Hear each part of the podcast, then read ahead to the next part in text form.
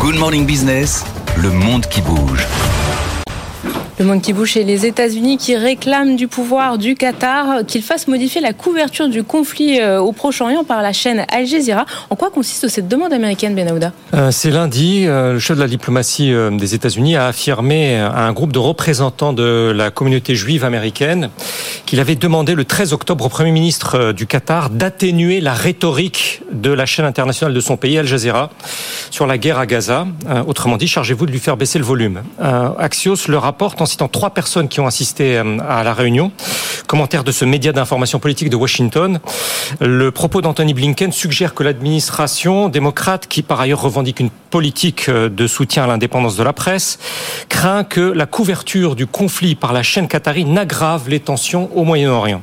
Il s'avère qu'au cours de cette réunion, le ministre américain des Affaires étrangères n'a pas fourni d'exemple précis, mais il y a affirmé que cette couverture était pleine d'incitations anti-Israël, je cite. Pour l'heure, il n'est pas relevé qu'Al Jazeera euh, se soit plié aux injonctions de Washington, loin de là même. Le contentieux euh, euh, des pouvoirs américains, démocrates comme républicains, contre cette chaîne existe en fait depuis maintenant plus de 25 ans. À chaque crise, chaque guerre qui implique directement ou indirectement les États-Unis, lui est ainsi reproché de ne pas s'aligner sur la position américaine, voire de défendre celle d'un ennemi en Afghanistan, en Libye, en Irak, en Yémen, etc. Et dès lors, nombre de politiques américains ont plaidé de traiter ces journalistes comme tels. En 2001, les locaux de la chaîne à Kaboul subissent un bombardement de la mer américaine. En 2003, lors de l'invasion de l'Irak, un reporter d'Al Jazeera, Tariq Ayoub, meurt à la suite, là aussi, du bombardement des locaux à Bagdad. Deux années plus tard, un quotidien britannique révélait même que le Premier ministre Tony Blair aurait prié instamment le président George Bush de ne pas attaquer militairement le siège du média à Doha au Qatar. C'est donc, comme vous le rappeliez, pas la première fois hein, que les États-Unis se mêlent de la ligne éditoriale d'Al Jazeera et essayent de faire pression sur le Qatar.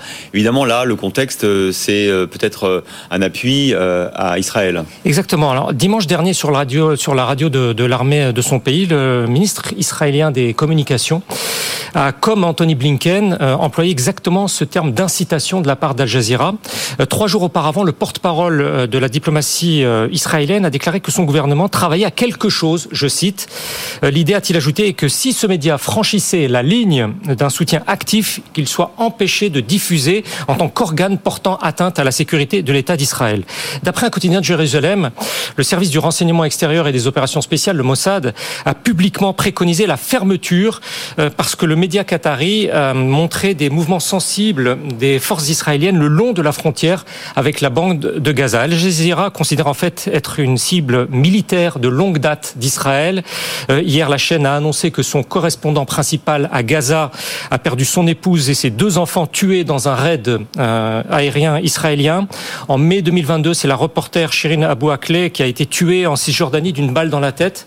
Selon un rapport d'enquête pour les Nations Unies, les forces de sécurité israéliennes ont fait usage de la force létale sans justification et intentionnellement ou par imprudence ont violé, je cite toujours, le droit à la vie de cette journaliste. L'antagonisme extrêmement profond entre les alliés américains et israéliens et Al Jazeera ne signifie pas pour autant qu'il conduise à une rupture avec le pouvoir politique du Qatar.